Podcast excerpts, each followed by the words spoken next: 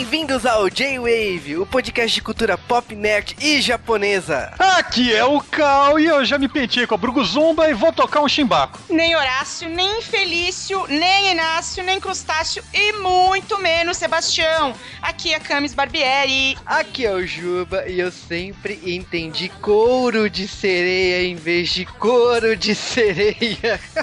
Mas vem cá, não é? A minha cabeça explodiu, cara. Eu sempre achei que era tipo uma vaca que eles tiraram, tiravam a pele e faziam bolsa, sabe? Tipo, você podia, você podia comprar bolsa de couro de sereia. Eu achava que era uma música puta hipócrita, sabe? Não, lá em cima eles comem peixe, aqui tem couro de sereia. Eu falei, caralho. Pô, os, os caras esfolam as sereias, né? Sempre achei que isso também, ficava um pouco assustado. E é isso aí, estamos aqui para gravar o Piccolo de Procurando Nemo. Não, menino, é de Piranha 3D, não? Piranha 3D, sei lá o que, que é desse filme, sabe? Direto. Mas tem conexões. Ou não, mas a gente tá falando de um podcast muito especial, um podcast em homenagem à Pequena Sereia que está sendo relançado na coleção Diamante na Disney em todo o planeta. É o melhor desenho do mundo, é! E esse desenho é muito importante porque fazia 30 anos que a Disney não fazia um desenho de princesas e contos de fadas antes de sair esse desenho, que é o desenho da maior piranha do Sete Mares. Olha, é o seguinte, eu vou dizer desde já que eu, eu a minha amizade com o Carl está comprometida. Ah, é, até porque piranha é de água doce, né? Não, mas pode ser de mar também. Os Estados Unidos já quebraram esse paradigma,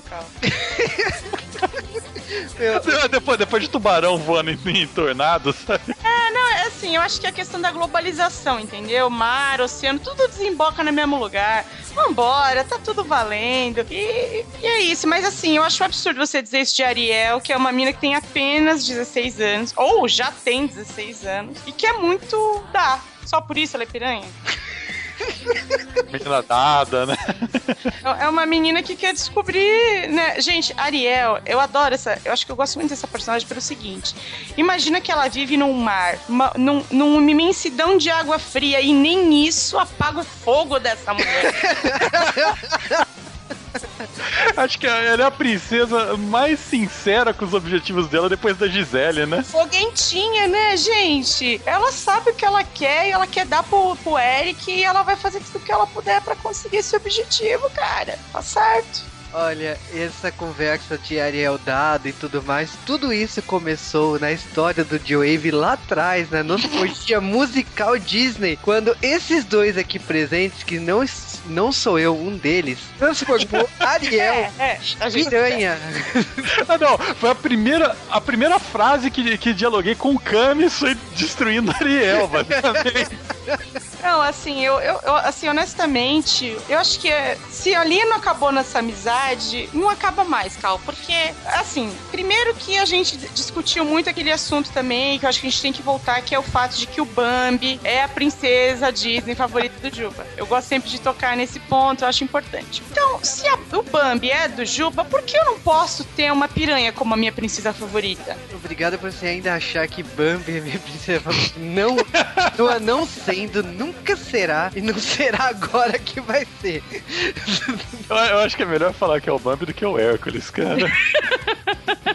É, não, realmente. Ah, amizade é uma coisa muito linda. Não, amizade é, é uma troca de bullying e tolerância, viu, galera? Obrigado Senão- por falhar na vida com essa referência. É, Mas, mas olha, o- mas foi bom, porque ali naquele momento, eu acho que já traçou uma relação de confiança, né, Cal? Porque, porque a gente já ficou assim, você virou e jogou real pra mim, eu falei, pô, cara, não concordo, mas você tem razão. Aí, Eu não concordo, mas você tem mas você razão. tem razão, eu não concordo, mas você tá certo. E aí, com- ao longo desse tempo, desses meses todos, acho que já faz mais de ano isso aí, eu acabei, acabei, sei lá, entendeu? Re- realmente concordo hoje em dia, concordo e, e acho que você tem razão.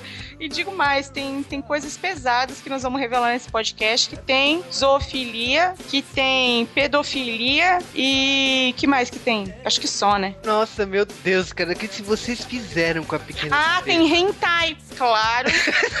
Tem polvos, tem polvo. é verdade. Tem voyeurismo também. Mas não Vamos, vamos direto pro podcast.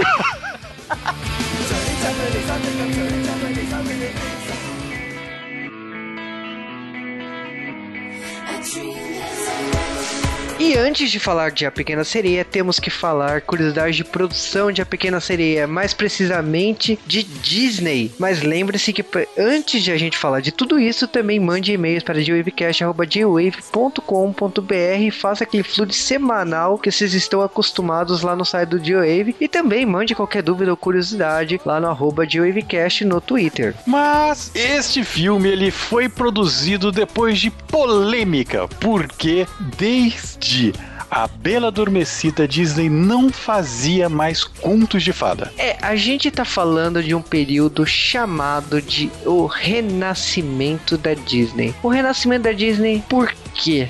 Porque a Disney não estava mais produzindo obras que tivessem grande impacto cultural e que mobilizassem uma geração como ela fez e sempre fez desde quando ela surgiu. Então, a Disney, que é um estúdio responsável por Branca de Neve, Bela Adormecida, Cinderela, não produzia nenhuma obra baseada em contos de fadas há 30 anos. É, isso coincidiu justamente com a morte do Walt Disney, né? Ele morreu poucos anos depois dessa última produção, apesar de A Bela Adormecida não ser o último filme dele. Essa honra fica para Mowgli. Mas, depois desse tempo, a direção da Disney, eles resolveram apelar para outros lados. Eles fizeram muito mais animações com animais e, e algumas histórias mais simples e também mais pro final dos anos 70, começo dos anos 80, começaram a investir em live actions, né? Começaram a investir em filmes com atores. Só que isso não estava dando certo. A Disney, ela realmente ela tem um período de 30 anos onde a qualidade da produção dela diminui muito e fica bem irrelevante. Um dos problemas da Disney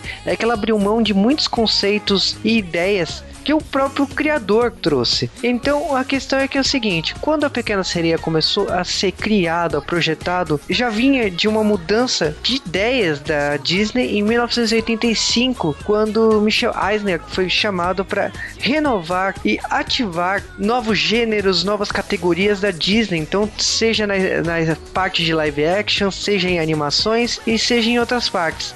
Um dos problemas disso é que trazer o um novo faz que pessoas que estão estão na casa há muito tempo estranhem tal postura.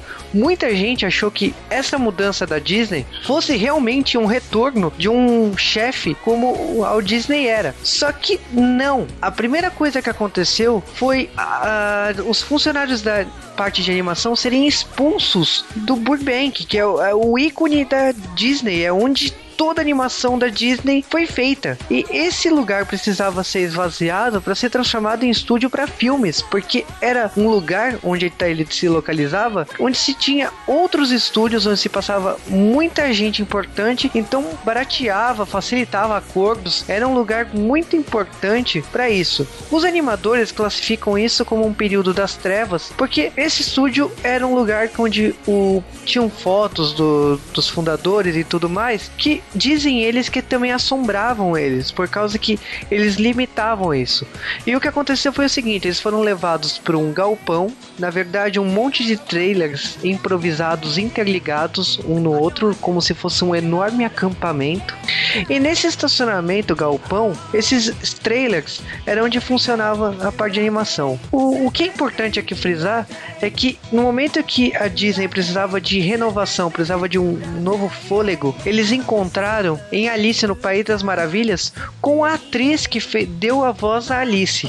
Essa atriz ela foi chamada e recrutada pelo estúdio Disney para explicar e detalhar como era o processo de animação daquela época e como é, ela foi utilizada para ser capturada por câmeras e pelos animadores para fazer a animação fluir como foi feito no, em, desde Branca de Neve. É interessante falar que, por mais que Pequena Sereia nós conhecemos essa versão de 89, a Pequena Sereia ela já estava nos planos da Disney, do Walt Disney, desde os anos 40. Exatamente. Então, assim, o, o Disney ele tinha uma versão na época bem diferente do que esse projeto de 89, né, que foi lançado em 89. Mas o que eles queriam era que toda a ideia, toda a experimentação e toda a técnica que ele inventou, que era uma característica da Disney, fosse reutilizada, que fosse utilizada hoje em dia. Porque eles perceberam que sim, em 30 anos de animação sem Disney, significava que melhorias em animações de uma forma absurda, tipo, houve melhorias, não, é, isso é impossível.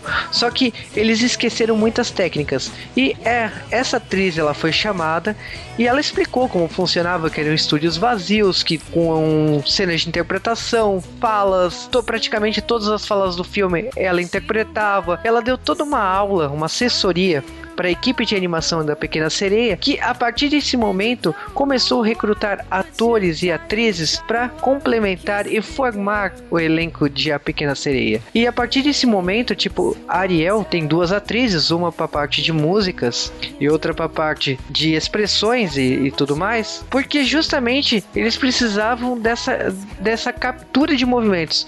Vale aqui frisar que a atriz que faz a Ariel, na parte de captura e tudo mais, é muito engraçado que ela atua de uma forma muito caricata ao extremo, ela regala os olhos, ela faz um excesso de movimentos que, tipo assim, para quem vê as filmagens, acha que, uou, como isso virou. Mas era necessário, era necessário é, esse exagero para atenuar a inocência e o despertar, assim, da forma que Ariel vê esse mundo que ela sempre imaginou encarar, mas quando ela encara, ela encara de uma forma tão diferente e inocente que a, essa atriz ela conseguiu ir muito além. Mas o praticamente todo o filme de A Pequena Sereia ele foi filmado, cenas com o príncipe e tudo mais, mesmo a atriz que faz a Úrsula. Mas uma coisa que é muito importante aqui falar é que o Howard Ashman, que já tinha trabalhado em Oliver e seus amigos, ele fez dupla com o Alan Menken, tanto que a gente já falou dele em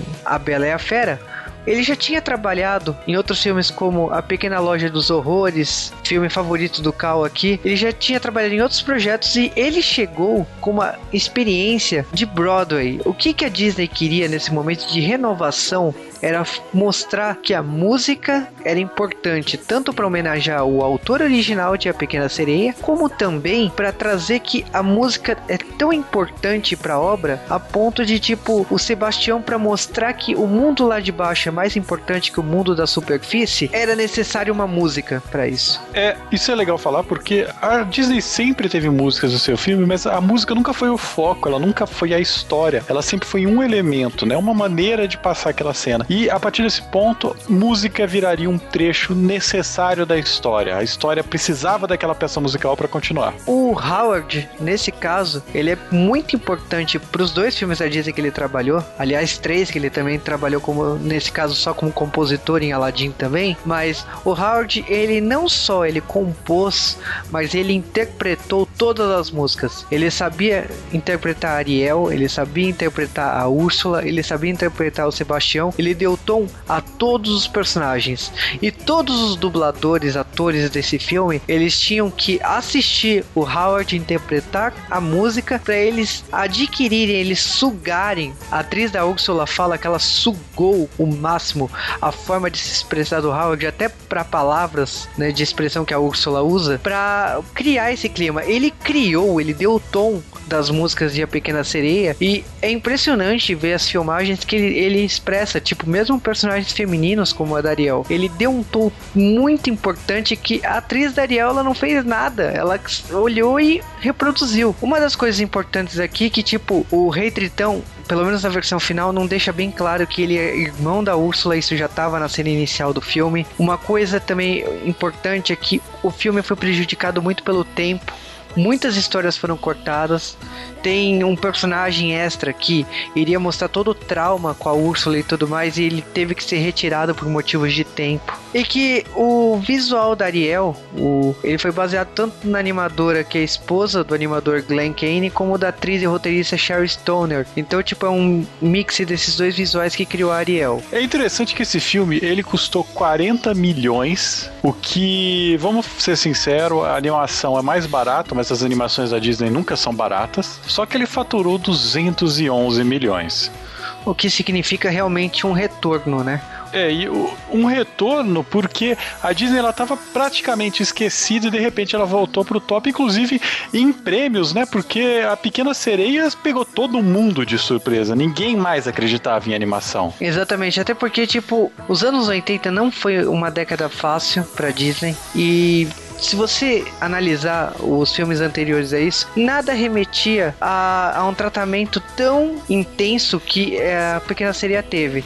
O último filme da Disney antes de começar a produção de A Pequena Sereia foi o Caldeirão Mágico e ele foi considerado, inclusive pelos próprios empresários da Disney, o que gerou uma discussão feia entre os animadores e os empresários da Disney, que o teor desse filme era pesado e violento. Tanto que quando mudou a, os empresários da Disney nesse setor, eles pediram para cortar. E é engraçado que e falar isso para um animador é quase que pedir a morte dele. Eles falaram que assim, não dá para cortar. É um desenho, não se corta. É verdade, se você analisar todas as animações da Disney, da Pixar, e, todos os cortes necessários são feitos antes de animar. Não existe cortes depois né, de ter sido animado. É, até a Disney, apesar de ser a Disney, a Disney, todas as obras da Disney são violentas de alguma maneira, né? Sim, mas é, tem, tem uma. Eu acho que ainda tem. Existe um limite ainda. Mesmo o Cadeira Mágica eu não acho tão violento assim como ele, ele classifica, mas tudo bem. Porra, nesse filme da Pequena Sereia, as enguias são explodidas e caem pedacinhos dela, a bruxa empalada. Eu acho que tem que rever isso aí. É, mas ó, são anos 80, é uma outra década, então você tem que analisar assim. E bom, e depois disso vamos direto para o podcast.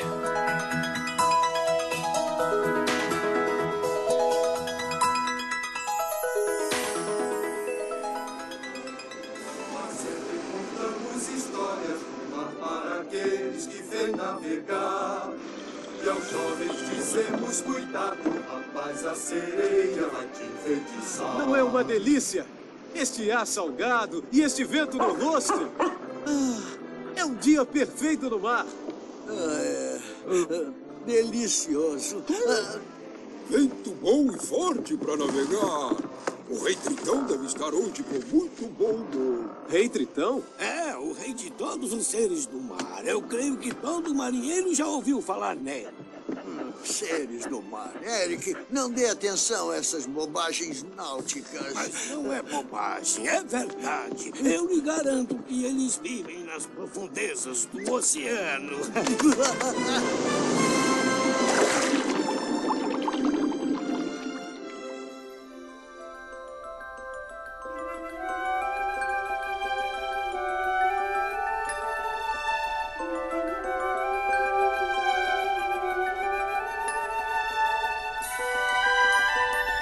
E numa manhã ensolarada, no dia 15 de novembro de 1989, estreava nos cinemas americanos A Pequena Sereia. E no Brasil, o filme estreou exatamente um mês depois. Eu quero só corrigir a entrada do Juba, porque amanhã não estava ensolarada, estava molhada, bastante úmida e no fundo do mar, que não é onde eu nasci, porque senão eu seria uma pessoa bem diferente. Ai, olha, gente, eu, eu, eu fui ver esse filme no cinema. Mentira, não fui, não.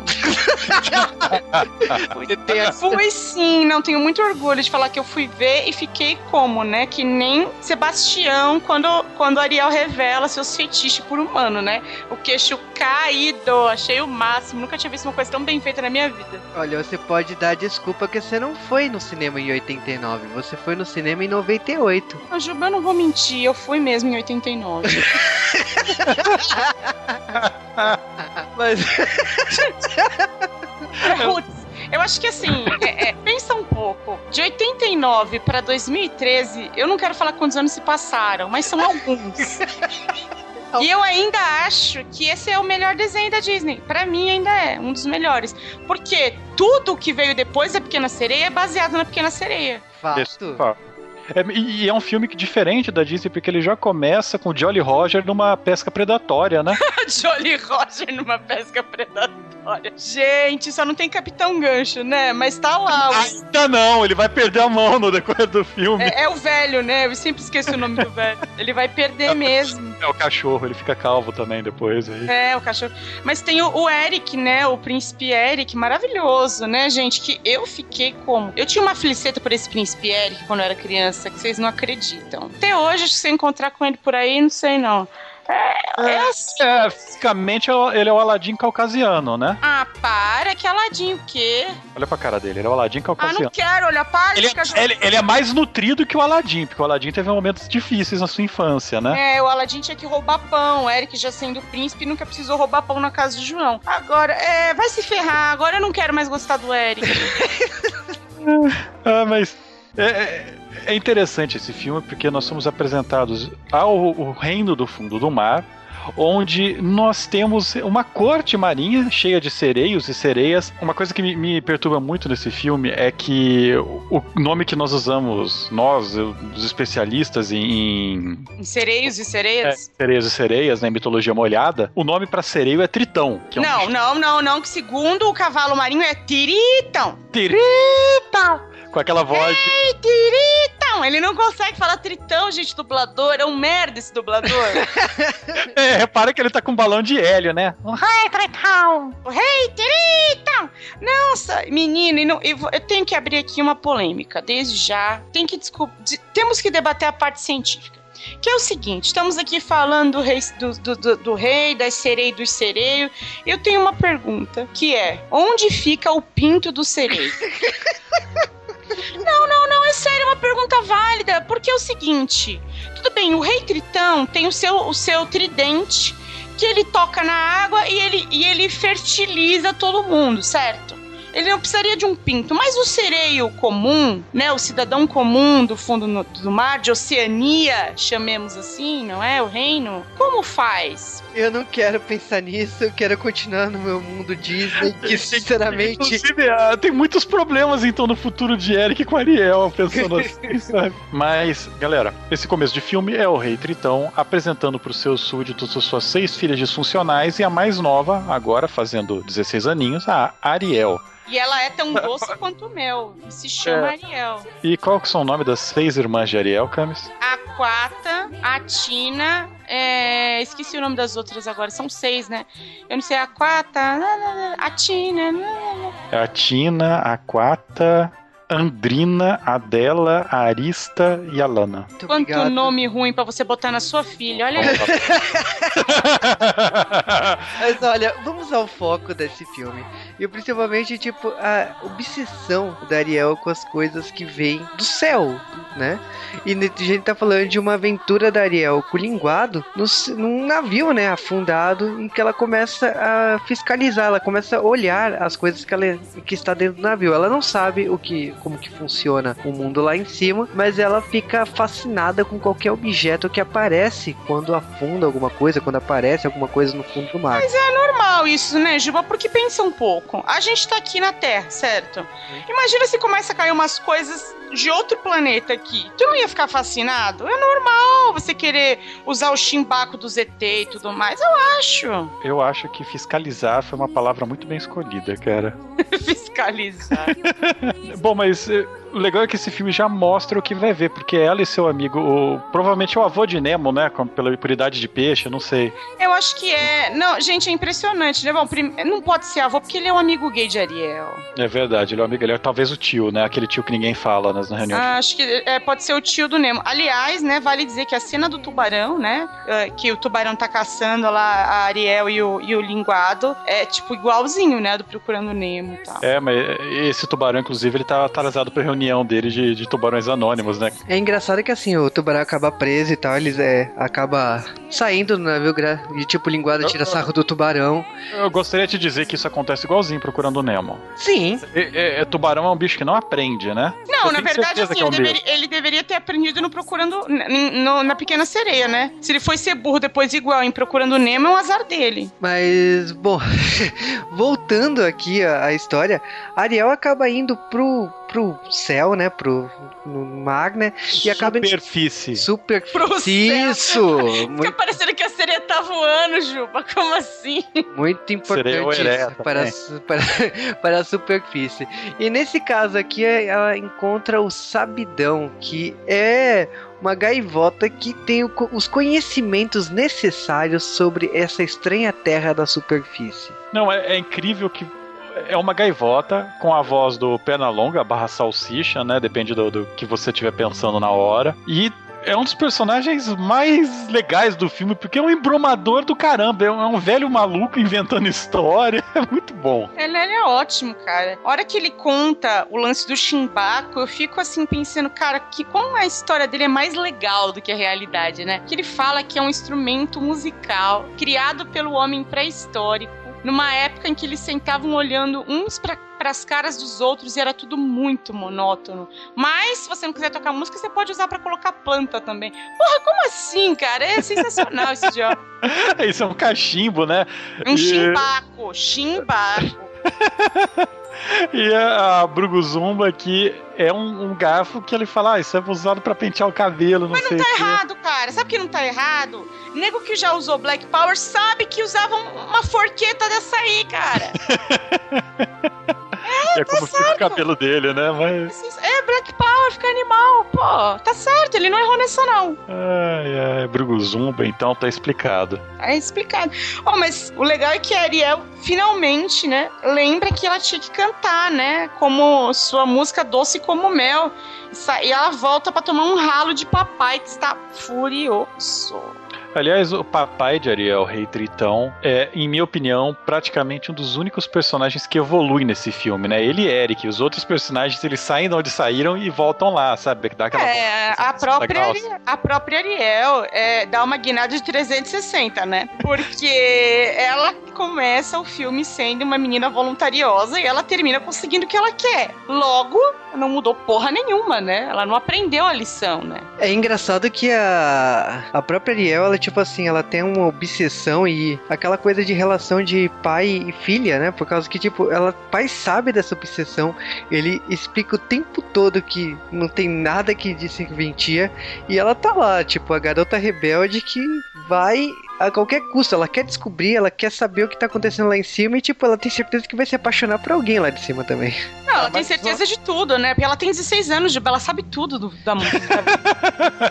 ah, quem aqui não tomou decisões erradas quando tinha 16 anos, mais ou menos? Eu não, não sei. Viveu. Não sei, tá, não sei do que você tá falando. Ainda não chegou lá, né? Não, é, tô chegando lá agora, então.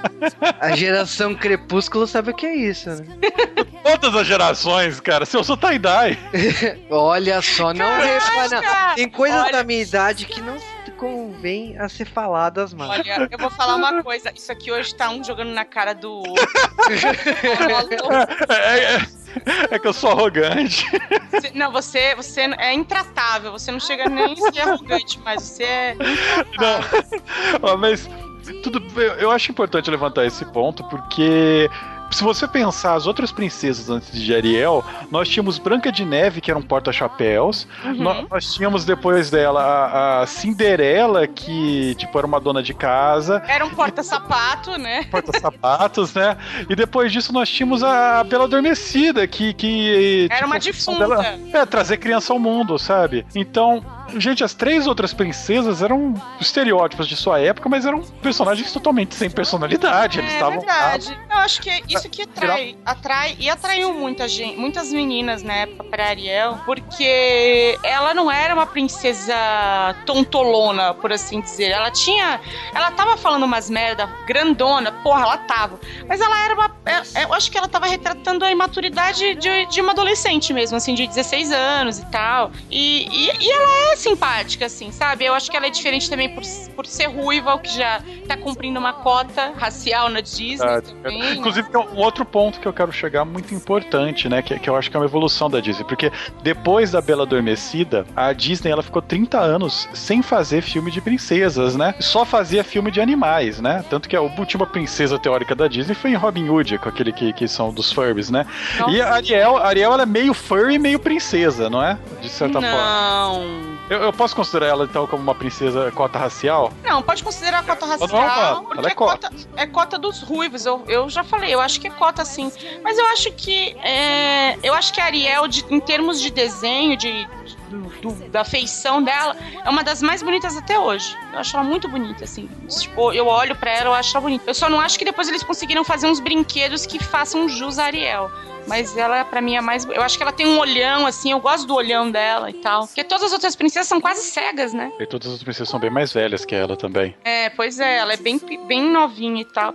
Ah, eu gosto, gente. Amo Ariel, não vejo defeito, nem ela sendo uma vagabunda. Piriguete, andando, andando de biquíni, só a parte de cima do biquíni pra lá, pra lá, pra baixo. Mas Olha, vamos falar, lembrar aqui que a única princesa Disney que também não é princesa ruiva depois disso vem em Valente, né? É verdade. que não é também Disney. Sim, mas é considerada na categoria. Não é considerado em lugar nenhum. Não, mas é considerada pela Não, a princesa Leia, a princesa Disney? Não Se a é. Disney, se a Disney A quiser. tempestade, a princesa Disney? Não é. Não é, não é. Olha, se chover e-mails no D-Wave falando que você tá com informação errada, eu defendo aqui que. é, A Disney está errada. Você não entende? Eu tenho, eu sou, eu tô só arrogante, então eu tenho a verdade comigo. Mas, gente, olha, enquanto vocês estão brigando, Ariel tá cantando loucamente para si mesma, querendo ir para a Terra, né? E querendo ir para este mundo maravilhoso, porque ela quer andar na rua, né? Como é que eles chamam? Rua. Então ela fica lá, querendo. Ah, eu só acho que a Ariel tá muito errada numa coisa. Ela fala: com barbatanas não se vai longe, tem que ter pernas pra ir andando. Filha, em que mundo você vive? De barbatana você anda muito mais. Porque de- quando você tem perna, você tem preguiça, você não quer andar. Você anda de carro, charrete, menos a pé. De novo, eu, eu acho interessante essa música porque é- ela tá contando que, tipo, ela, ela realmente ela é uma fangirl. Se você parar pra pensar o tanto de, de fanboy que tem de Disney, e realmente tem bastante, a gente sabe disso porque a gente lê os e-mails que a gente recebe xingando, mas ela é um, um, sei lá, uma, uma fanboy, da, uma fangirl da superfície. Ela quer, ela tipo, tem uma versão muito idealizada, que nem, tipo, sei lá, é, o cara, "Ah, eu quero ir pro Japão porque o país é legal, todo mundo gosta de anime, come sushi o dia inteiro. É essa a visão que ela tem. Eu acho que sim. Mas aí ela vai ter uma outra visão, que é a do barco onde está o Eric, comemorando seu aniversário de provavelmente 30 anos. É uma piranha mesmo. O primeiro pai de que ela vê tá apaixonado, assim. Nossa, que bonito. Não, mas sabe por quê? Ela ficou seduzida porque ele tava tocando chimbaco. É um chimbaquista daquele nível, né? Não, e o coitado do Sebastião o tempo todo tentando convencê-la de que, meu, o, o peixe do meu vizinho é muito mais cozido que o meu. Não, ela tá lá, vendo o. Mas ó, a, a hora que, o, que o, o, o cachorro do, do Eric lambe ela, tipo, é, ele sente o cheiro dela, deve ser cheiro de peixe, né? Provável. ser, né, de bacalhau. Eu vou parar aqui, eu vou parar aqui com as comparações. Eu acho que é bom, eu acho que já ficou subentendido. Pra bom entendedor, meia palavra bastou. Meu Deus. Eu, eu- eu gosto dos ouvintes do Joelho que vai ter um cara falando que entendeu a piada. Mas olha, o que acontece é que a Ariel, ela também dá aquelas olhadelas, né? E tipo, quando ela tá olhando lá e tipo, ela vê a reunião e tal, ela fica, ela continua fascinada, só que ao mesmo tempo, tipo, o que acontece aqui? Acontece um naufrágio, né? Do navio. Não, gente, que começa do nada, né? É muito louco esse naufrágio, porque de repente começa tudo a pegar fogo e, e ela vai querer salvar o, o Eric. E, gente, como assim? Por quê? Não, e vem uma tempestade gigante e, e em segundos. É tipo um, um Eu tava Sharknado. pronto, né? É tipo um Sharknado, né? Não, tá uma- um céu estrelado, maravilhoso. De repente vem um Sharknado. O que eu acho engraçado é que, tipo assim, a sensação que eu tive quando assisti esse filme quando eu era pequeno é que esse, essa questão de naufrágio fosse algo super normal nos navios. Então, tipo, quando eu vi essa cena e, e revejo, sempre bate aquela sensação assim, pô, mas o naufrágio, por que não? Não, e um naufrágio é super perto da praia, né? Porque para pra pensar, é, eles estão ali, tal, no barco, aí pega fogo, naufraga, e a, e a Ariel salva o Eric, e rapidinho ela consegue levar ele pra praia, que vem a ser a praia onde fica o castelo dele. Então quer dizer, que porra de destino maravilhoso é esse que te naufraga na praia, na frente da tua casa, gente? Por isso, mais uma vez, que eu achei super normal. O que acontece aqui é que acaba que o Eric assim, af- afunda, né? E a Ariel encontra, busca o corpo dele e acaba arrastando até uma praia. E ela tem aquele momento solo, né? Dos dois juntos. E, tipo, é estranha essa cena, né? Por causa que ela tá no meio da areia, com aquela, aquele rabo de sereia, né? E, tipo, Pô, Juba, não fica falando que ela tá com o rabo exposto na areia. É. Mas a, a, a questão é que, tipo, ela pede ajuda pra gaivota, né? O sabidão. E o sabidão, ele é hilário, por causa que, tipo, os seus conhecimentos humanos são exóticos, né? Porque ele acha que o coração é nos pés. Então o Sabidão, na verdade, ele é um velho disfuncional, cara. Ele deve ter bebido muita água do mar e tal, porque ele é maluco, não é que ele não tem conhecimento, bicho doido. Eu, Mas- acho que, eu acho que ele tomou umas porradas na cabeça. É. Mas a Ariel, ela salvou o príncipe Eric. E é interessante que ela salva ele e ela faz uma respiração pensamento a pensamento, né? Não é boca Isso. a boca, porque ela fica cantando. Não, mas ela, ela, ela. Porque agora ela é dele. E ela canta pra ele, ele tá, tipo, cuspindo água e por sorte que ele tá, tá vivo, né? Não, não foi graças a ela. É, apesar dela, ele está vivo. E o príncipe Eric põe na cabeça: Eu fui salvo por uma gata ruiva que canta pra caramba. Não, e, e eu quero adicionar aqui que a Ariel é nessa cena é, que eu repeti muitas vezes na praia lá de casa, numa pedrinha que tinha lá. Ela é anoréxica. né?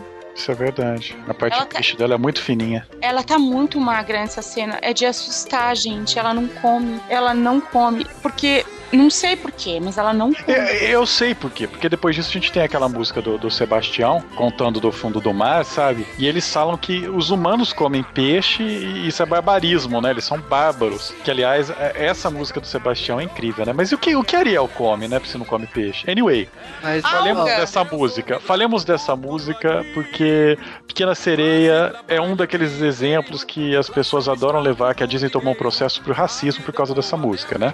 É mesmo. Porque o que acontece é o seguinte, o Sebastião ele tem um sotaque forçadamente de jamaicano neste filme, até porque todo o estilo de música que tá tocando é um estilo de música assim, bem América Central, né? Caribe, né? Caribe. Caribenho. É.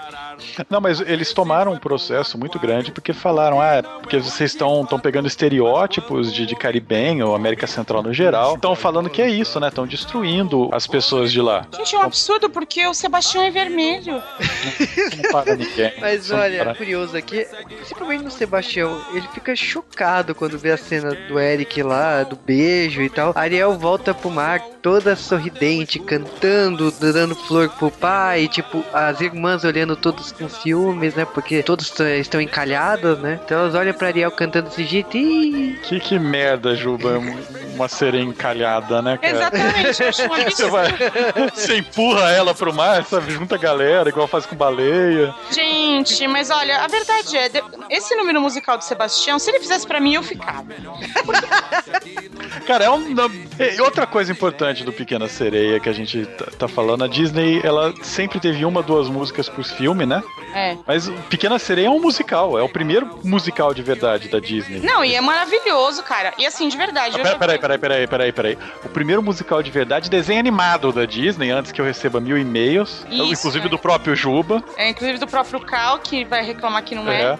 É, cara, mas de verdade, eu, esse primeiro número musical, que não é o primeiro, que já teve vários números É o, é o musicais, terceiro. acho que é o terceiro ou quarto aqui, ele, é- ele é muito bem executado. E assim, eu assisti a versão em inglês, obviamente, e a versão também em português. E apesar da tradução de Under the Sea ter virado Onde Eu Nasci, cara, de verdade eu acho que foi uma boa tradução. Eu acho que a versão brasileira ficou boa. É, o que Não eu pela achei tradução, é. não pela tradução, mas pela adaptação. É, eu achei que faltou um pouco na adaptação. Vou falar a verdade pra vocês, porque Assim, é que a música tem mais conteúdo em inglês. é, mas, mas olha, a gente começou a gravar os filmes da Disney relevantes ao contrário, né, aqui no D-Wave. A gente começou com o com Enrolados, Encantada, o Rei Leão e Bela e a Fera, né, nessa ordem. E você pega a adaptação das músicas de Bela e a Fera e Rei Leão e elas são fantásticas. A música fantásticas. é incrível, é incrível. E em Pequena Sereia não é, sabe? Eu, eu, eu tenho a impressão que é que fazia tanto tempo que a Disney não fazia um blockbuster que não teve esse cuidado tão Sabe um- grande quanto foi ter depois. Um negócio engraçado que eu acho que tem, né, especialmente nessa Under the Sea, que é onde eu nasci, né? É que você percebe que às vezes eles estão tentando encaixar o mesmo tanto de palavras que tem na música em inglês, na música em português, e eles dão uma corrida monstro na letra em português. Tanto que eu,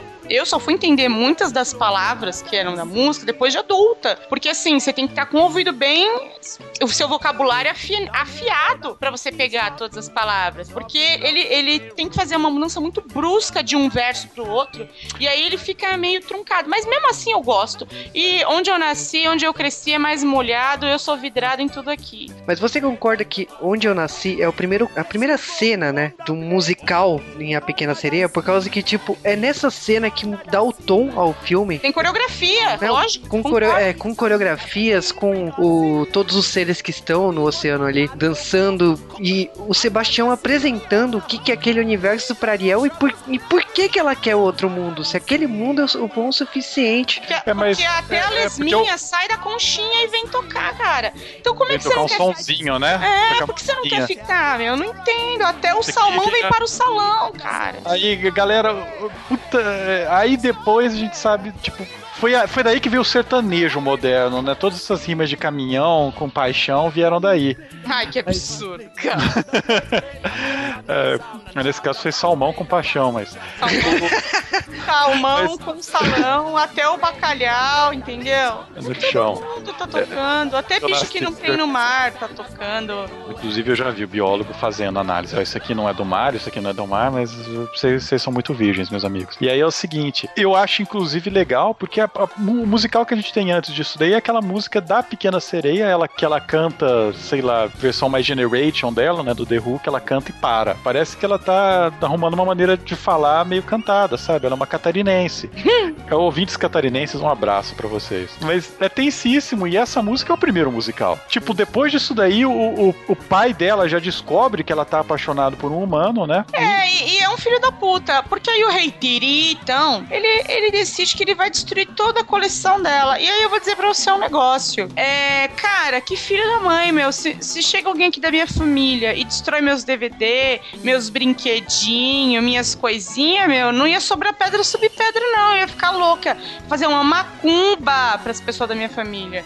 É um absurdo o desrespeito que esse homem tem com a, com a coleção da filha. Um Ia virar gótica depois, ela tem 16 anos, né? Pois é, ela podia até pintar Depois, uma lágrima. depois, Ariel, depois Ariel virar hipster, ninguém Isso, sabe por quê. Sabe por quê? Exatamente. Você falou tudo agora, Cal. É exatamente isso. Sabe, eu não vi necessidade de destruir tudo, de destruir até o Homem de Pedra que ela tava namorando, fornicando e fazendo umas, né, nas horas vagas. Não- não- na espada do Eric, ela ficava lá se roçando. Não vejo por quê. Onde eu nasci, onde eu cresci. É mais molhado.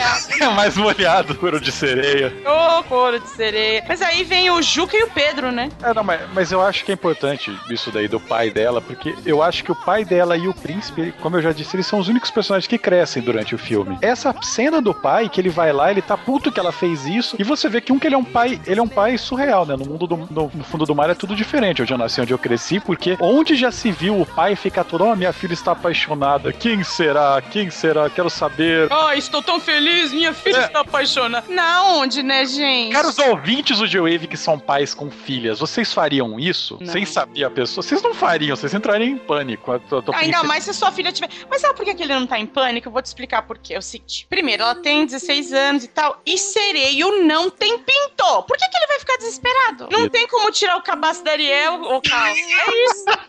Presta atenção no pai, que ele fica possesso, vai lá, destrói tudo. E logo depois que ele destrói, que a Ariel sai revoltada, ele já para, tipo, fica com aquela. O que eu fiz? Ele já vai pro, pro trono dele deprimido, tipo, eu fiz a coisa errada. Você percebe que o personagem não é plano, que ele tem um nível de profundidade. Tudo um par.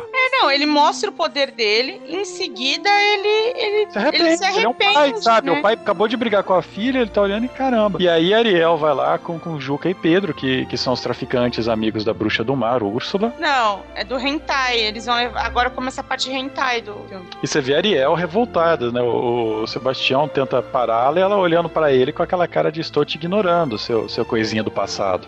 Eu vou botar o serei em uso. Cara, eu lembro de ter morrido de medo quando eu vi a primeira vez o Jardim dos Esquecidos da Úrsula. É nojento, assim, é de dar medo mesmo. Eu, obrigado, Camis, porque eu tinha pavor dessa cena quando criança. Eu tinha medo mesmo, sabe? Essa- Angústia. Essa cena eu acho que é uma das cenas que coloca também o tom no filme, que é, é o balanço, né? Da heroína com a vilã. Aliás, a vilã que se apresenta pela primeira vez, que é a Úrsula. A Úrsula é aquela pessoa assim, que ela tem um poder absurdo, mas ela é a questão de tudo em troca. E de- principalmente que ela tem a vantagem sobre o acordo. A Ariel, assim, ela tem a chance de poder viver pra sempre na superfície com a pessoa que ela ama, né? É estranho falar isso porque é uma pessoa que ela não tem tanto contato assim. Ela, ela teve uma estátua da pessoa, mas ela chega. Mas é amor à primeira vista. É, le- lembra do negócio de fangirl que eu falei? Ela tem até a estátua da pessoa. A Úrsula oferece pra ela o seguinte: tipo, eu te ofereço pernas, mas você tem que entregar a sua voz. Não, não, não, não, não, não. J-Wave 24. A Ariel, a pequena piranha, trocou a sua voz por um Por par uma- de pernas e uma, Uma- vamos continuar, né? E uma vulva. E o couro de sereia. mas- Não, mas, gente, assim, eu acho que é justo, né? Porque, assim, a verdade é como eu já disse aqui algumas vezes, né? Pro homem, a mulher não precisa falar, né? Mas aí que. A, a Úrsula Aí, aí A- Ariel vira a mulher perfeita, cara, porque ela não fala.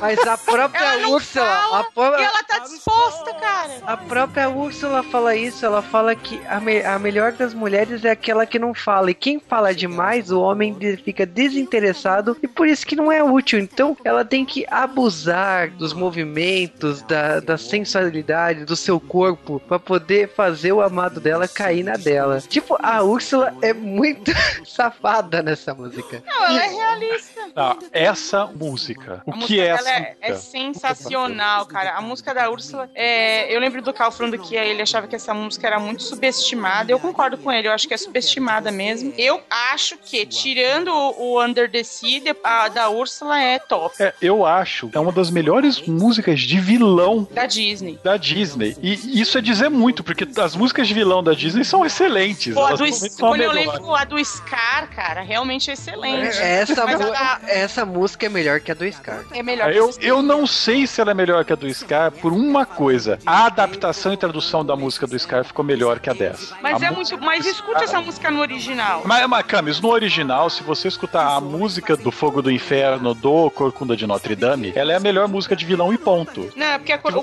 quando, mas, mas ô, Cal, desculpa. Escuta em português aquela música, ela é uma bosta. Eu vou te interromper aqui. Por que, que a gente tá falando de Corcunda de Notre Dame? Que é simplesmente o mais nojento da Disney, que fica salvando os proscrita. É chato. E, sabe, eu acho uma ofensa a gente falar desse filme Porque idiota. no original tem uma das melhores músicas de vilão. Em português, a música tá no nível do filme, sabe? Você me desculpa, mas esse, esse filme aí não, não é bom em nenhum, nem no original, nem na dublagem. É uma a merda. música assim, o filme é uma bosta. A Úrsula é um personagem muito interessante porque ela foi banida do reino dos sereios e sereias, até porque ela é uma Uma polveia. polva, ela, é polva, né? Sabe o que eu acho legal? A Úrsula mostra as partes pudentas dela o filme todo. Ela cai assim com a saia aberta, a gente vê tudo, as coisas dentro. Eu acho ela interessante porque ela diz que tá quase morrendo de fome, comendo. Camarão. Cara, que dó daqueles camarões e tal. Mas a impressão que tem é que realmente ela tá, tipo, comendo fast food, sabe? Junk food, comendo porcaria, não sei o que. É, é, é bizarro. E, e ela faz essa troca com ela, com a Ariel. E se a Ariel não conseguir em três dias que o príncipe beije apaixonadamente, ela vai se tornar uma daquelas plantinhas ressecadas e tal. Que no, no atual estado de bulimia de Ariel é só pintá-la de marrom. É, exatamente. É muito, é muito bem feito essa cena, é muito foda o jeito que é composto, a música é muito boa. A Úrsula é uma vilã muito bem colocada neste filme. E Talvez ela assustadora, né? Ela é assustadora. Ma- Mas ela é assustadora, mas ela é um. é, tipo, você olha, ela foi baseada, inclusive, o design dela num- num- numa drag queen, sabe? É, não, mas ela é assustadora de um jeito bom, assim. Eu, eu- honestamente, eu, eu, eu gosto Ela muito é dela. uma coisa, ela é uma coisa que é pra você olhar nela e ver algo que não seria ameaçador, sabe? Mas é, é contra o modelo. Se você colocar a Ariel como uma pessoa magra e tal, você coloca a Úrsula que tem uma tonalidade de cabelo totalmente oposta, branca, ela tem uma forma de corpo totalmente oposto da Ariel, ela não é jovem. Você ali essa forma da Ariel teoricamente seria perfeita pra sociedade e tal, e a forma da, da Úrsula que tem cores negras, cores ro roxa na maquiagem dela, a própria forma de um polvo, né? É igualzinho o Hades depois, né? Sabe quem ela A Úrsula é igual a Mama Brusqueta. Fato. O- Por quê? Caraca, meu. Agora, uma coisa que vocês É. não questionaram é o contrato que a Úrsula faz a Ariel assinar debaixo do mar. Não, é maravilhoso, né? E eu gosto das explosões que tem fogo embaixo do mar, do, né? O pó do pirlim pim pim. Mas o que eu mais gosto do momento em que a Ariel se transforma é que ela tá pelada, né? Ela tá só. ela tá só com o peitinho na conchinha, mas o resto dela tá, ela tá toda exposta, né, cara? Complicado, né? Eu acho, sei lá, acho Eu complicado. não lembrava, eu não lembrava que ela, ela tinha esse momento voyeurismo logo que ela sai do, do mar, né? Quando ela vira humana. E eu fiquei olhando e falei, gente, não é possível que a Disney fez isso, sabe? Não, não acredito. Não, eles são muito discretos, eles só mostram um contorno da- da- do, do corpo, assim. A, a cena é toda muito rápida pra gente não, não se prender em. Assim, óbvio, eu sempre tentei ver tudo da Ariel. Eu tentei, gente, desculpa. Não- mas não dá pra ver, não. Já, já tentei até frame to frame, não dá pra ver. Não dá.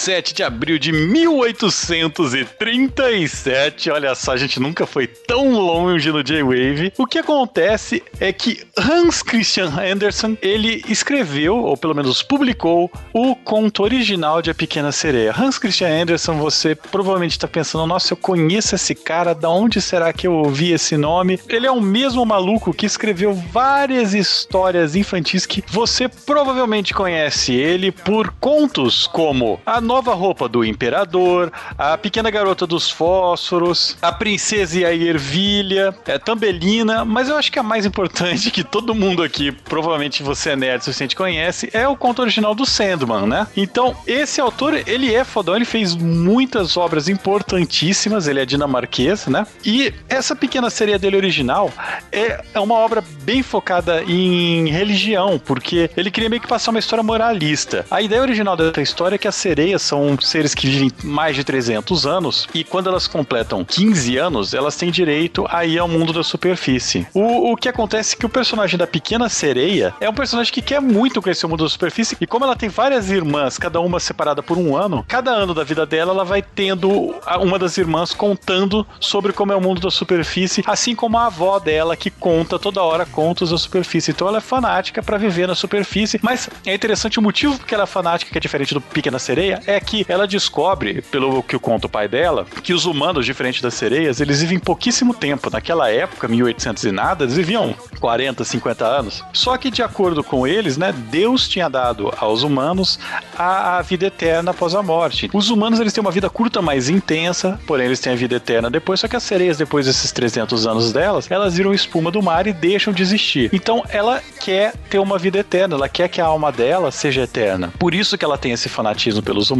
Consegue então falando com a bruxa do mar um acordo, igualzinho no, no livro, é, troca a voz dela pelas pernas, só que lá ela troca a língua, ela realmente perde a língua. E uma outra coisa é que cada passo que ela der, ela vai sentir como se ela estivesse enfiando espadas nos pés, né? Então cada passo seria doloroso, porém deu a ela a habilidade da dança no lugar da voz. A bruxa nessa versão ela não é má, ela fez, ela realmente tá dando o que a Ariel pediu e não tá tentando ser maligna, não tá tentando tirar proveito da Ariel. A diferença é que o príncipe nesse livro quando ele foi salvo, é Ariel salva ele e uma outra garota depois ajudar ela a se recuperar, que é uma garota do templo, ele acha que essa garota do templo foi quem salvou ele, por isso ele tá tentando se casar com ela e a Ariel não consegue conquistar o príncipe nessa versão e ela morre, né? Ela vira espuma do mar. Só que Deus fica tão impressionado com essa tentativa dela de atingir a alma imortal que transforma ela em um espírito do vento e ela vai ter que fazer boas ações por 300 anos para poder finalmente ser imortal. Só que tem um porém. Cada vez que uma criança chorar, a Ariel ganha mais um dia nessa pena dela. Então, tipo, é uma história bem mais pesada, bem mais triste e sem final feliz. E essa história, ela foi adaptada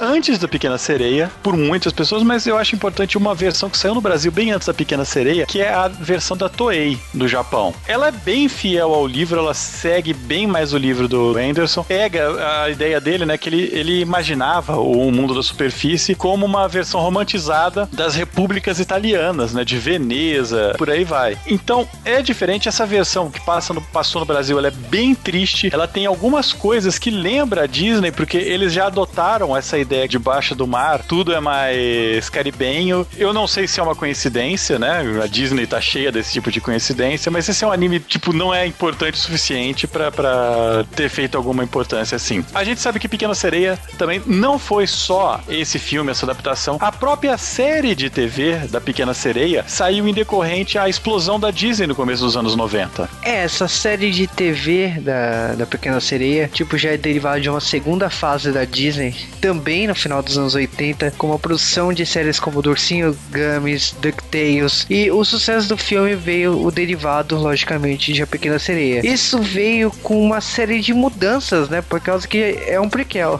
É, mas ele é um prequel daqueles, né? Ele não se encaixa realmente na cronologia, ele contraria informações que vão ser passadas no filme. Ele passou aqui no Brasil pelo SBT. Eu não sei, ele comparando talvez com o desenho do Aladdin, eles tinham uma qualidade semelhante, apesar de eu acho que o desenho do Aladdin era um pouco mais elaborado do que o da Pequena Sereia. Ele durou três temporadas, só que a Pequena Sereia também, ele começou uma coisa absurda nos anos 90 que a Disney, tipo, todo mundo que é fã de Disney exatamente essa época, que é quando a Disney descobriu o poder do VHS. Porque Pequena Sereia, ele simplesmente esgotou quando foi lançado em VHS. No primeiro mês. Eu acho que a Pequena Sereia também é culpado por outra coisa, né? Que foi quando a Disney descobriu o poder de que você lançar uma obra a cada X período torna ela rara o suficiente para fazer todo mundo correr atrás e, e esgotar o estoque, como tá acontecendo agora com o relançamento da Pequena Sereia. Aprendeu a jogada, né? Ela trabalha com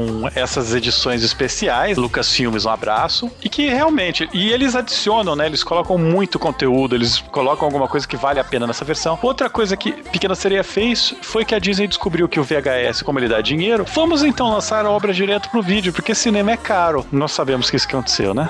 É, é, porque é engraçado que, tipo, isso foi decorrente a outras obras, né? O caso de, tipo, filmes ganharem continuações veio com Aladdin com o retorno de Jafar, que influenciou inclusive a Pixar com a continuação de Toy Story, que a Pixar mais uma vez bateu o pé e mostrou que continuações deveriam ser lançadas no cinema. Mas o sucesso de Aladdin fez com que a Disney descobrisse que, então, a gente vai lançar sim filmes pra VHS. E foi nesse, a partir desse momento que, tipo assim, eles começaram a produzir, abriram a porteira mesmo pra sair continuações de filmes da Disney. Tanto que Pequena Sereia é uma trilogia, e Aladdin também, Cinderela também, Peter Pan teve continuação, Bambi teve continuação, e tipo, todos os clássicos da Disney, como filmes que estavam saindo na mesma época, ganhavam continuação, exatamente por causa que, tipo, eles descobriram o poder de um filme assim, fazer sucesso, dar uma bilheteria nos cinemas e precisava lucrar mais. Quando não tinha o VHS, tinha série de TV. Então, tipo, Aladdin com série de TV, Hércules com série de TV, tudo que dava para se esgotar, eles fizeram. Então, tipo, a partir dos anos 90, a Disney realmente voltou aos trilhos e descobriu como ganhar dinheiro. E descobriu até demais, porque ela conseguiu é, sugar até a última gota do que ela criava. É, uma outra coisa que a Disney fez é que nessa época, a gente já falou em outros G-Waves, tinha uma certa empresa japonesa cujo nome significa computadores de cápsula, que tinha uma parceria muito grande com a Disney. E ela fazia jogos pra Disney. O que acontece é que Pequena Sereia, ele tem um jogo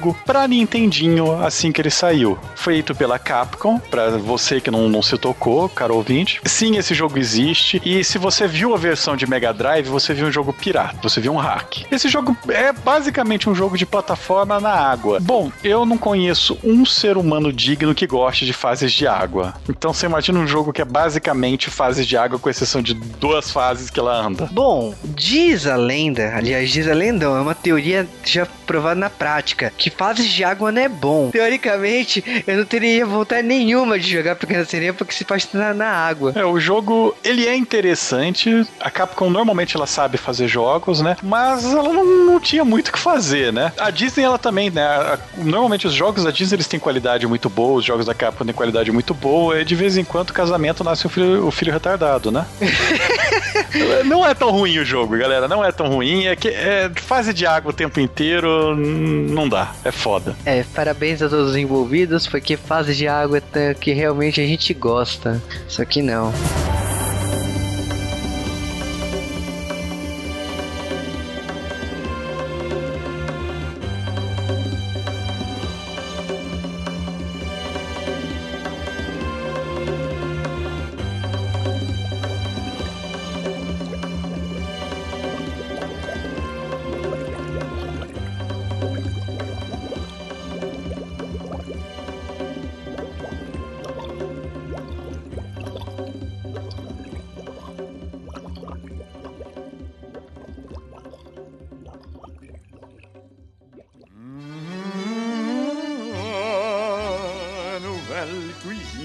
Champs-Élysées, Maurice Chevalier. les poissons, les poissons, eu adoro les poissons. Mas aí beleza, né? Que ela já está na praia. E aí o linguado é, sobrevive fora d'água, acho que isso é importante a gente frisar. E o cabelo dela começa a tapar suas partes, né? Porque só essa opção. Preocupante a gente não poder saber se a cortina combina com o carpete. Isso é uma pergunta muito importante, sabe? Porque antes era verde. É, será? Mas olha, eu acho que a Ariel se saiu bem aí nessa cena de se disfarçar, de vestir a, o tecido lá. Aliás, é tudo ideia do Sebastião, né? Porque ele também entende tudo de moda no mundo da superfície, né? A Ariel agora ela vai ficar os próximos 15 minutos de filme ou 20 minutos de filme sem falar uma palavra. E você sabe o que ela quer dizer a cada momento. Uhum. A expressão que a Disney coloca no rosto e no- nos movimentos desse personagem agora é incrível. É, Se eles fazem isso com esse personagem que não tá falando, imagina que eles não fazem com os outros personagens que estão falando e você não percebe, porque é bem feito e natural, sabe? A Disney, a Disney realmente sabe ser Disney, né? Se tem alguém que sabe ser Disney, normalmente é ela. Às vezes ela erra, mas É, é engraçado que a partir desse momento também, a Ariel, ela tá com o, o par dela, o Eric, né? E tipo, o Eric encontrou com ela e levou pra, pra casa dele e tal. E tipo, tá tendo esse, esse dia a dia, né? Digamos assim. E a Ariel tá aprendendo como que é esse dia a dia. E é engraçado que, tipo assim, ela vai pra uma mesa de jantar, ela vê o garfo, logo ela já vai pentear o cabelo, né? É uma bruguzunga. Ela vê o cara lá com um cachimbo, O Juba não aprendeu o nome, né, gente? Impressionante. mas. Porra, Juba, se você for pro mundo da superfície, tá fudido, velho. Sim, eu tô ferrado. Mas o, o- o curioso é que, tipo assim, ela tá vendo a cena, ela tá, ela tá usando da forma que ela aprendeu, né? Do que ela pelo menos imaginou. E enquanto isso, na cozinha, Ah, Sebastião, ele tá olhando o cozinheiro francês com os peixes. E tipo, não, é, é- é cenário de filme de terror, né? Coitado. Porque o Sebastião ele entra agora na espiral do na espiral do azar, né? Da Lady Murphy. Esse coitado vai vai ser esfregado lá com a, com a roupa suja. Ele cai no meio da, da cozinha com os peixes decapitados tudo. Ele vê um monte de, de siri recheado de pão. Então ele tá apavorado, né? É sensacional. E eu queria só atentar para que a fotografia da cena da mesa de jantar, da sala de jantar, é muito parecida com a da Bela e Fera. Sabe essa música que o cozinheiro canta? Uhum. É tipo a da Bela e a Fera. Poisson, Le Poisson. Essa música é igualzinho Sim, à vontade. vontade, à vontade. É Você já verdade. E realmente é, até porque a Disney basicamente usou o mesmo compositor e o cara reaproveitou essa música achou que ninguém ia notar, porque essa é uma Ah. música quaternária. Ninguém considera essa como uma das músicas do, do Pequena Sereia, sabe? Não, e você sabe o que eu falei também pro Juba é o seguinte: o Sebastião, é, na verdade, o Lumière é baseado no Sebastião. pior que tem fundamento. Ele, ele parece muito mais com o Orloge. Não. Mas o, é curioso que, tipo assim, além de todos esses adereços em volta, que você começa a pensar realmente em A Bela e a Fera, você tá vendo o jantar e, ao mesmo tempo, tipo, a Ariel tá ali tentando seduzir o Eric por causa que, tipo, ela tá desesperada por esses três dias. Ariel, teu erro foi colocar o vestido a hora que o Eric te viu. Se você saísse que você tava, já tava apaixonado. Ela erra, né? Porque a Úrsula já manda ela no, no jeito, no jeitinho, né? A, a Úrsula deu um puta de um, de um ajudão pra ela. Mandou ela peladinha, né? Ah lá, lá. Enquanto isso, o pai da Ariel, né, Rei Tritão, ele foi informado do que aconteceu, né? E ele tá esbravando, né? Que ele não se conforma com o que tá acontecendo. E logo pulamos pra uma cena famosa aqui do filme da Pequena Sereia, porque temos a cena do barco, em que o Eric e a Ariel estão andando com o barco lá, e o Eric tenta descobrir o nome da Ariel. E o Sebastião, tipo, de saco cheio, já solta no, no ouvido dele que o nome dela é Ariel. E que isso que surge muitas perguntas durante o filme, Sebastião, por que você não usou sua voz pra falar e explicar a situação da Ariel e fazer o príncipe cantar ela? Mas não. Precisamos disso. Não, não precisamos disso. Inclusive, eu tô olhando aqui várias outras cenas Ariel penteando o seu cabelo com a bruguzumba, depois ela ter aprendido que não é de pentear o cabelo, mas essa música, é, Beija Garota, em português, novamente, foi uma adaptação que, pelo menos na primeira dublagem, o Juba, que é o possuidor do Blu-ray, ele pode me falar bem melhor, essa versão dele é melhor do que a, a original. Porque, sim, a- o- esse desenho foi redublado, viu, galera? Pelos mesmos dubladores, antes que vocês impliquem. Mas, Na verdade, a única mudança é nas músicas, né? Que é, tem a mudança da Gabriela Ferreira pra Kiara Sasso. Tirando ela, todo o elenco é o mesmo. E a gente tem aqui Beije a Moça, né? Que é Kiss the Girl, que eu acho que é a música que teve mais cover da Disney da história do mundo. do- porque é impossível uma música da Disney ter ganhado tantas versões iguais essa. É mesmo, tem tantas versões. Holy New Word! Holy New Word! Por que, que alguém ia querer? Essa música é chata, por que alguém ia querer fazer tanta versão? Eu te provo que essa música tem versões o suficiente que ganha dessa. Colors of of the Wind? Te provo que Kiss the Girl tem mais versões que essa também. É mais uma vez a biologia, né? Porque eles estão no lago, tem sapo, tartaruga, caga do flamingo. Aí embaixo tá cheio de peixe do mar. O Sebastião, que é um siri de água salgada, né? Ele tá na água doce de boa. O linguado tá na água doce de boa. Gente, como assim? É muita adaptação de vida natural. Ah, o- o- normalmente o peixe de água salgada e tal, eles conseguem viver um bom tempo na água doce. Tanto que, por exemplo, o salmão e outros peixes reproduzem em água doce. Não. E biologia é uma coisa muito legal pra se colocar aqui no podcast, Mas cloaca. tem pato, tem pato, flamingo no mar, no lago, não faz sentido essa merda.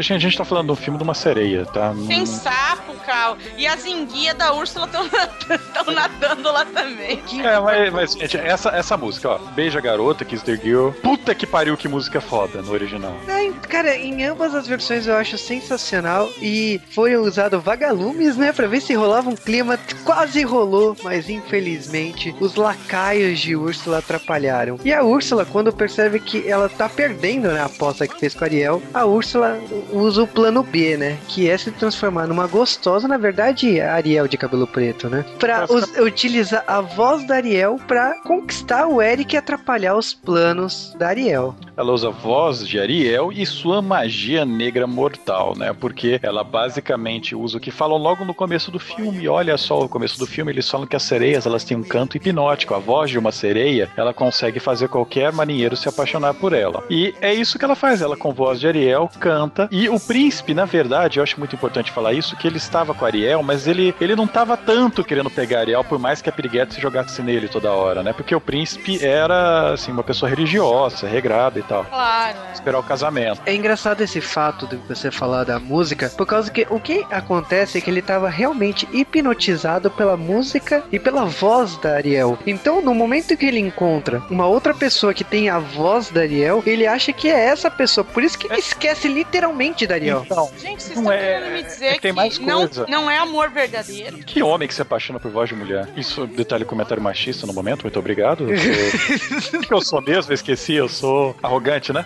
Você é intratável. Olha, eu vou. Tá, tá. As pessoas não sabem de onde veio isso, mas a culpa é do Juba. Vamos...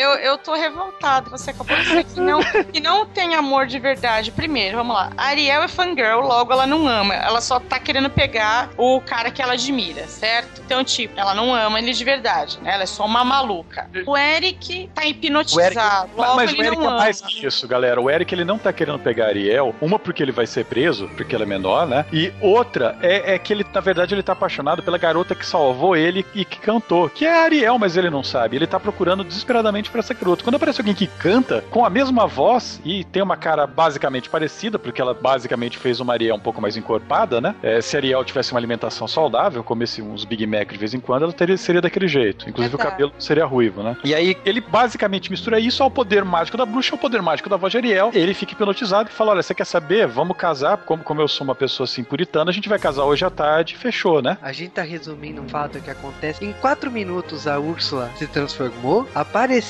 roubou o amor de Ariel e levou ele pro E tá altar. casando, É. é? Tá? Tipo, isso em quatro minutos. Eu acho mesmo que ela deu o golpe do cor da sereia no Eric. Por quê? Foi muito rápido. Só, só uma mulher muito safada faz isso tão rápido. Ah, e acontece o seguinte: já que tá rolando o casamento, tá todo mundo ali, o Sabidão ele organiza toda uma tropa de pássaros pra atrapalhar o casamento. Também ele informa os golfinhos, e existe toda uma tropa aí de pessoas, de animais, né, Pra salvar Ariel, né? Então nesse caso, todo mundo vai atrapalhar o casamento de Eric com a Úrsula e o cachorro do Eric vai colaborar também, o que vai acabar quebrando a concha que estava no pescoço da Úrsula, entregando os poderes, né, que é a grande voz da Ariel, pra Ariel de volta. Então Ariel começa a cantar, a falar, a se expressar e tal. Ao mesmo tempo, quando o Eric perde o encanto e o, da Úrsula e vê que Ariel é a pessoa da vida dele, Ariel já começa a achar que tá em alguma coisa estranha. Na verdade, ela está voltando a ser sereia. Eu fico imaginando como deve ter sido a perspectiva da, da- da visão do Eric isso, né? Porque ele olha a mulher, começa a falar, de repente ele sente cheiro de peixe, sabe? É, bacalhau. Imagina o pavor de estar tá casando com a Úrsula, né? Porque ele olha e de repente ele fala: Porra, meu, ia casar com o povo, não sei o quê. Aí a, a, a Úrsula já tá levando a sereia, que tecnicamente falando é outra criatura bizarra pra estar tá no meio do. Você vê que se, se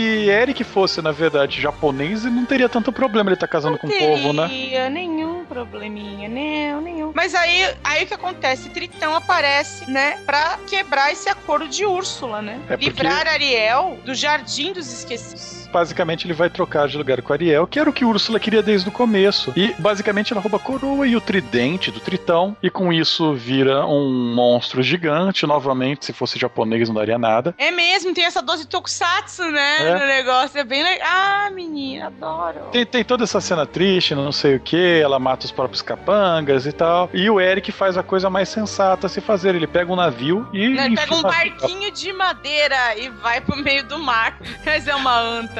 É, porque ela levantou os barcos que estavam no fundo do mar, né? Era uma região com vários é, naufrágios, pelo que eu vi. Basicamente, ele vai lá e empala ela com um barco. E todos viveram felizes para sempre. Mas sabe o que eu acho legal? Um cara que não conseguiu sobreviver num incêndio num barquinho, fica entrando no. vai no fundo do oceano para tentar matar um monstro do mar. Gente, não faz nenhum sentido isso. Mas é, eu gosto pra caramba dessa cena final, assim. Eu acho que, tipo, é aquela coisa que a Úrsula, por mais que ela apareça muito pouco no filme, eu acho que ela consegue um ódio, você sente um ódio muito grande por ela, e ao mesmo tempo um medo, por causa que toda essa cena de luta dela se transformar em um ser gigante e tal, e que o cenário fica aquele cenário de apocalipse, né, com chuvas, com o cenário todo roxo, em luzes roxas e pretas e tal. O Eric, quando ele vai com o barco, eu acho uma coisa heróica, assim, uma coisa que, tipo, você espera de alguma forma que ele vença. E também aquela coisa, você sentia medo daquela cena dos seres, né, daquelas minhocas que a, a Úrsula transformou as pessoas que não realizaram os desejos, parte do desejo que para Úrsula, é aquela libertação, por causa que todas aquelas minhocas né, voltam a ser sereias ou sereios. E aí, basicamente, o rei vai lá e devolve as pernas pra filha, né? Porque. Por que não, né? Que pai. Mas, Cal, depois que ele ficou tão empolgado com o fato da filha estar tá amando, por que você achou que ele não ia devolver a vulva pra ela? Tritão, você é um pai tão diferente. Ele devia ele ser é um moderno. hipão, né? Ele era um hippie do. do... É, ele é super moderno. Acho que isso é legal no Tritão, assim, o fato dele ser moderno. E eu, eu, acho incrível porque ele é um dos personagens que aprende, né? Um dos dois únicos personagens que aprende alguma coisa no filme. Porque lição que Ariel aprendeu nesse filme, se você fizer birra o suficiente e, e fizer o caos, você consegue o que quer. Então não aprendeu nada. É. O que, que o Sebastião aprendeu com esse filme? Nada. Linguado, o que, que ele aprendeu com esse filme que ele não a sabe o que tá fazendo aqui? Coragem, tadinho. Não aprendeu, ele esqueceu disso depois. Tem a série animada. É verdade, calça Tritão, Tritão aprendeu que a filha dele, tipo, que ele criou as filhas pra, tipo. Pra dar. É, pra dar. É, mas já tinha outras irmãs aí, ele já é, sabia é, o que ia acontecer, vai. Mas, os, mas ele basicamente aprendeu isso. Ele começa como aquele pai com problemas de, de super protetor e não sei o que, não gosta da superfície. Ele aprende a não ser racista, eu acho que foi a minha, a minha visão é, que ele aprendeu. Boa. Ele era é racista, não é mais. E o Eric, ele aprendeu uma coisa que muita gente tem que aprender, né? Que é o seguinte: muitas vezes você fica procurando por um sonho e ignorando que tá na sua frente, certo? Ah, que bonito. Que bonitinho. Que bonitinho, você viu que bonito? Foi muito Não, bonito. mas eu, eu, bonitinho, né? Porque eu sou arrogante. bonitinho, mas ordinário.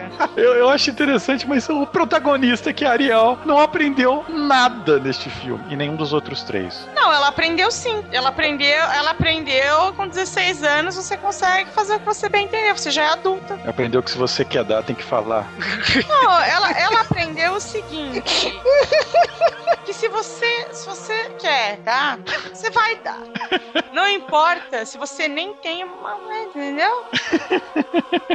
Autorização do pai pra quê, né? Bobagem.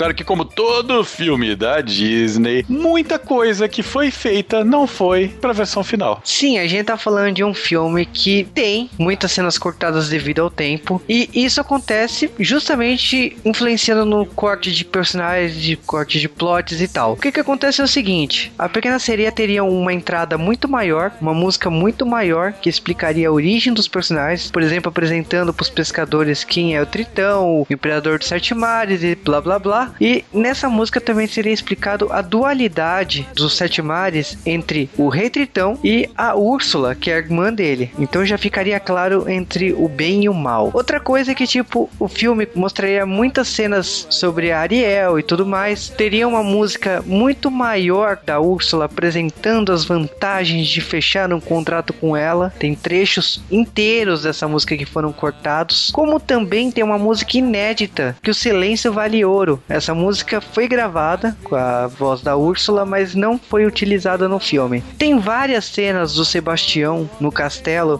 que também foram cortadas.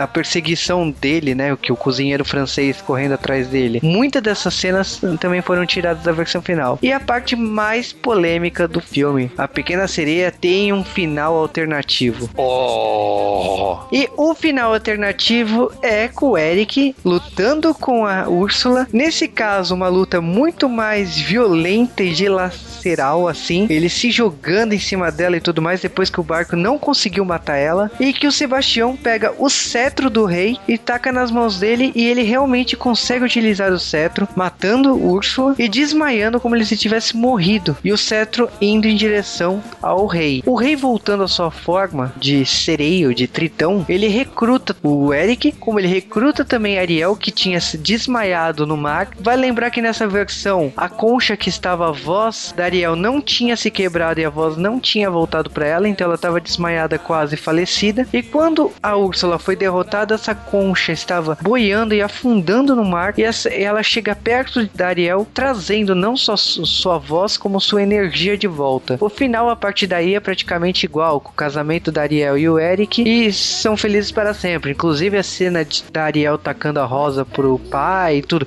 Isso aí é tudo igual. Mas essa cena de luta seria um pouquinho maior e mais intensa. É, a gente tem a impressão que o final original ele foi bem apressado. E tá aí a explicação. Eles tinham que aliviar também por falta de tempo, né? Não só por censura. A Disney pensou em mil projetos com a Pequena Sereia. Como a gente já falou, a Disney realmente suga dinheiro de suas franquias. E um brinquedo foi projetado na época, mas não saiu. Que era um brinquedo que você andava com uma concha, exatamente como se fosse uma carruagem, igual do rei, pelas melhores cenas do filme. Esse brinquedo acabou saindo recentemente. Foi lançado no ano de 2013, no parque da Disney. É bacana que, tipo assim, era, praticamente era um projeto abandonado. Eles não davam nem como certo. E 20 anos depois esse brinquedo saiu. Flashman. Parabéns. A Pequena Sereia ganhou como melhor trilha sonora, melhor canção original com Under the Sea. Ganhou no Globo de Ouro também, na parte de trilha sonora e também com a mesma música, como ganhou no Grammy com a mesma música, Under the Sea. Como indicação pro Oscar, ela também foi indicada com Kiss the Girl, como também foi indicada pro Globo de Ouro pela mesma música, como também como melhor filme,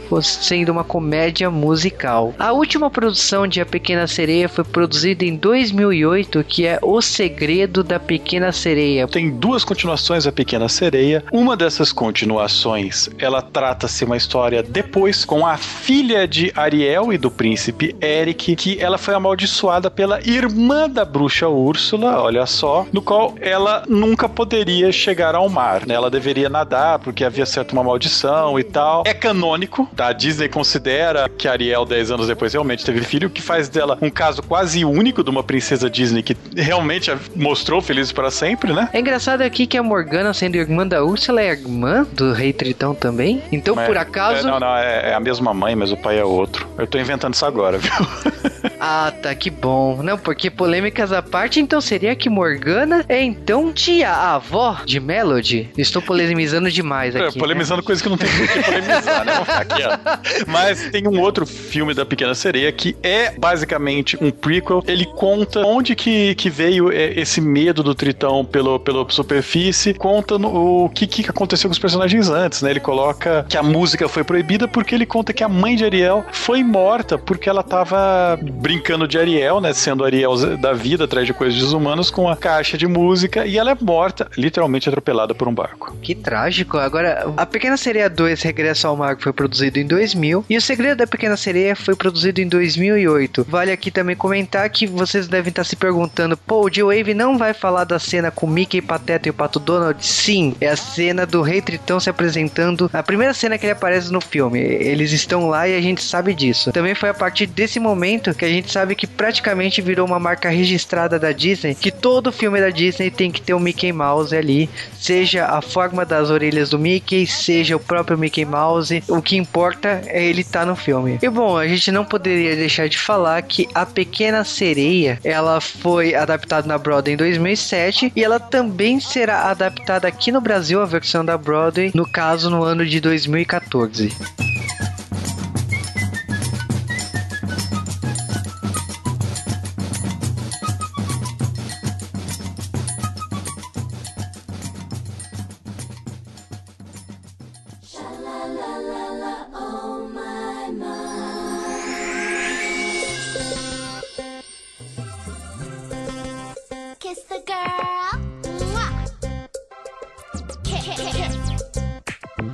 Sereia foi um filme que trouxe o que acho que todos nós consideramos o renascimento da Disney no final dos anos 80, né? Que até lá a Disney estava basicamente morta, ela estava jogada aos furries, abraço aos ouvintes furries do J-Wave. Ele trouxe toda essa nova era da Disney, que foram os anos 90. Pequena Sereia abriu as portas para A Bela e a Fera, pro Rei Leão, para todos os outros filmes que surgiram. Depois de Bela e a Fera, Rei Leão e Aladdin acabou também, né? Mas é, é triste falar isso, mas eu acho esse filme importantíssimo, mas eu acho ele problemático. Ele tem vários problemas em, em, relação à construção dos personagens. Mas, ao mesmo tempo que ele tem esses vários problemas, principalmente em relação a Ariel, ele tem coisas incríveis em relação à construção dos personagens. Eu acho que essa dicotomia é incrível, porque Ariel é um personagem de bosta, porém é um personagem ridiculamente bem construído naquela parte que ela não fala nada e você sabe o que ela faz, os animadores fazendo show. A Úrsula, ela é um vilão que você não entende a motivação dela, ela foi banida e tal, ela não tem motivação, ela é má porque ela gosta e ela, se ela tá gorda e sei lá. Mas ela é um vilão incrível. E você tem essa porcaria de dualidade desse filme. A parte mais desprezível e odiável, você olha naquela mesma parte e, e é muito bem feito, cara. É, tem uma coisa incrível naquilo lá. Eu, sinceramente, se você é uma das oito pessoas que nunca viu esse filme no mundo, assista ele, tá? Porque vale a pena, tanto pelo valor histórico dele, porque ele foi renascimento da Disney, quanto para ficar olhando esses pequenos detalhes, sabe? Todas as coisas que foram virar clichês nos próximos 10 anos da Disney. Eu recomendo o suficiente esse filme. Suficiente, o carro é um recalcado. Porque eu sou, sou arrogante, eu não posso recomendar. Olha, todo mundo sabe, eu não preciso nem ficar dizendo de novo, mas direi que a Pequena Sereia é a minha princesa Disney favorita, sempre será. Não pelo valor histórico nem nada disso mesmo, eu realmente. É, é uma história que eu era criança quando eu assisti, então foi uma história que me pegou, que me atraiu. Eu gostava, eu gostava muito do desenho. E eu lembro de uma sensação assim de. Acho que um choque, mas um choque de uma forma positiva. De estar tá indo ao cinema e, e ver aquilo, assim. Era, na, pra época, esse filme foi muito grandioso, assim. Então, você chegar lá e você ouvir um musical como é Under the Sea, tudo bem que tava dublado, então era onde eu nasci e tal. Aliás, mas não só isso, todos os musicais do filme e, e, e a preocupação é, de fazer as coreografias e tal, era uma coisa que foi uma coisa que me pegou, assim. Não podia prever que tanto tempo depois eu ainda ia achar isso muito, muito bom. Porque Pequena Sereia, a gente sempre fala isso, ah, esse filme envelheceu bom, bem, esse filme envelheceu mal. A gente sempre fala isso aqui na, na conclusão do J-Wave, né? E eu acho que A Pequena Sereia é uma animação que envelhece muito bem. Muito, muito bem. Porque se você pegar ele hoje e assistir, você não vai falar, ai, nossa, que porcaria, esse, esse, essa animação não se compara com as de hoje. Lógico, né? Em termos de tecnologia, as de hoje tem um, um outro, uma outra atenção de detalhe. Mas, cara, A Pequena Sereia tem o seu valor é, estético, eu acho que tem o seu valor musical e eu gosto muito da história também. É, honestamente, gosto muito dos personagens. Acho. A, a, concordo um pouco com o que o Cal falou a respeito aí deles serem meio rasos em alguns aspectos. Mas isso eu acho que não tira o valor do filme, não. Eu acho que ele é um filme divertido, é engraçado acima de tudo. É, ele é por entretenimento, cara. Que você dança, você canta e você decora a letra dessas músicas e você vai cantar o resto da sua vida. Então, assistam a Pequena Sereia e cantem comigo. Eu achei interessante você falou dele não ter envelhecido, porque se você pega Pocahontas, que é bem depois e feito com bem mais dinheiro e um estúdio é bem horrível. melhor, Pocahontas é datadíssimo. Super. E, e, é bem depois desse filme, é feito com uma equipe bem mais, mais poderosa, com muito mais dinheiro, sabe? Não, e teve muito mais divulgação e muito mais hype em cima a Pocahontas, o quê? E eu fui ver a Pocahontas no cinema também e eu falei, blé, não gostei. Cara, falando da Pequena Sereia, tipo, ela tá numa posição de filmes que eu adoro, como A Bela e a Fera, Aladdin e O Rei Leão. Tipo, eu não consigo determinar qual filme eu gosto mais, porque cada filme passa uma lição, tem uma carisma. Eu sei que, assim, A Pequena Sereia, é, ela me fascina principalmente por suas músicas, pela construção dos personagens. Não tem uma profundidade do, dos personagens, mas uh, a obra como um todo, tipo, ela fascina. E o tempo, assim, você não sente o tempo passar, você assiste e acaba admirado pela história que, por mais singela que seja a história da, de uma sereia querer se tornar humana e tal, da, da, da, ideia do casamento, que é a ideia que já zoada, já comentada pela galera do G-Wave em podcasts como Encantada, a Pequena Sereia tem uma questão de ser uma obra não só boa tecnicamente, musicalmente, história e tal, mas ela também tem um, um espaço cativo. Eu, principalmente por ser fã da Disney, tenho um carinho pela história da Disney, pelas animações e tal, eu acho interessante a Pequena Sereia pela retomada. Eu acho que, infelizmente, os anos 80 e 70 não foram bons pra Disney pela uma, su uma sucessão de filmes ruins de animais. Não sei, eu não quero ofender a galera furry aí do J-Wave. Mas é sério, foram 30 anos de filmes que. Ai, ah, não, tem posso. filme bom. Vamos, vamos, vamos, vamos, vamos admitir que tem filmes que não são ah, é, ruins. não, é que tipo, mas... eu não vou falar os nomes dos filmes pra não criar mas briga, mas não. É, é, diferente você sair do nível de filme de, tipo, os contos de fada Disney, eles têm um nível lá em cima, sabe? Comparado com o resto que a Disney faz. Concorda Nossa, com eu acho que o que o Juba tá falando é que a Pequena Sereia, ela traz a magia Disney de volta. É isso que ele tá dizendo, basicamente. Sim, é basicamente isso. Eu acho que se você vê pros filmes dos anos 70 e 80 da, da Disney, o que, o que vai te despertar ali é o Fusca. Se meu Fusca falasse alguma coisa assim, você não vai, não vai te despertar os filmes de animação da Disney. Muito pouco, talvez o Ursinho Puff e tal. As, outras, as grandes animações da, da Disney, elas não existem. Então eu acho que a Pequena Sereia, ela é sim a retomada. E a partir de ali, foi uma sucessão de acertos. Lógico, tem erros como Pocahontas, mas tem casos como Mulan, que não é um grande filme, mas eu gosto da trilha sonora e gosto da história também. Mulan, Mulan tem os mesmos problemas de Pequena Sereia. É como se fosse Pequena Sereia remake, sabe? Mas tem o Jack Chan no elenco. Isso é verdade, mudou completamente. Mulan. Mas, em, falando sério, A Pequena Sereia é uma obra fantástica. Se você não viu, eu acho impossível, mas se você não viu, por favor, vá atrás, porque é um relançamento. Eu acho que a Disney tem essa magia de relançar filmes em datas específicas, né? De 7 em 7 anos. E a, a chance única de você rever esse clássico num novo tratamento, né? Que a cada 7 anos eles refazem o filme aí por essa galera que gosta de definições, né? Em HD. Ainda bem que eles compraram os estúdios da, da LucasArts, né? Da Lucasfilmes, porque agora a gente não vai ter mais adições em Star Wars.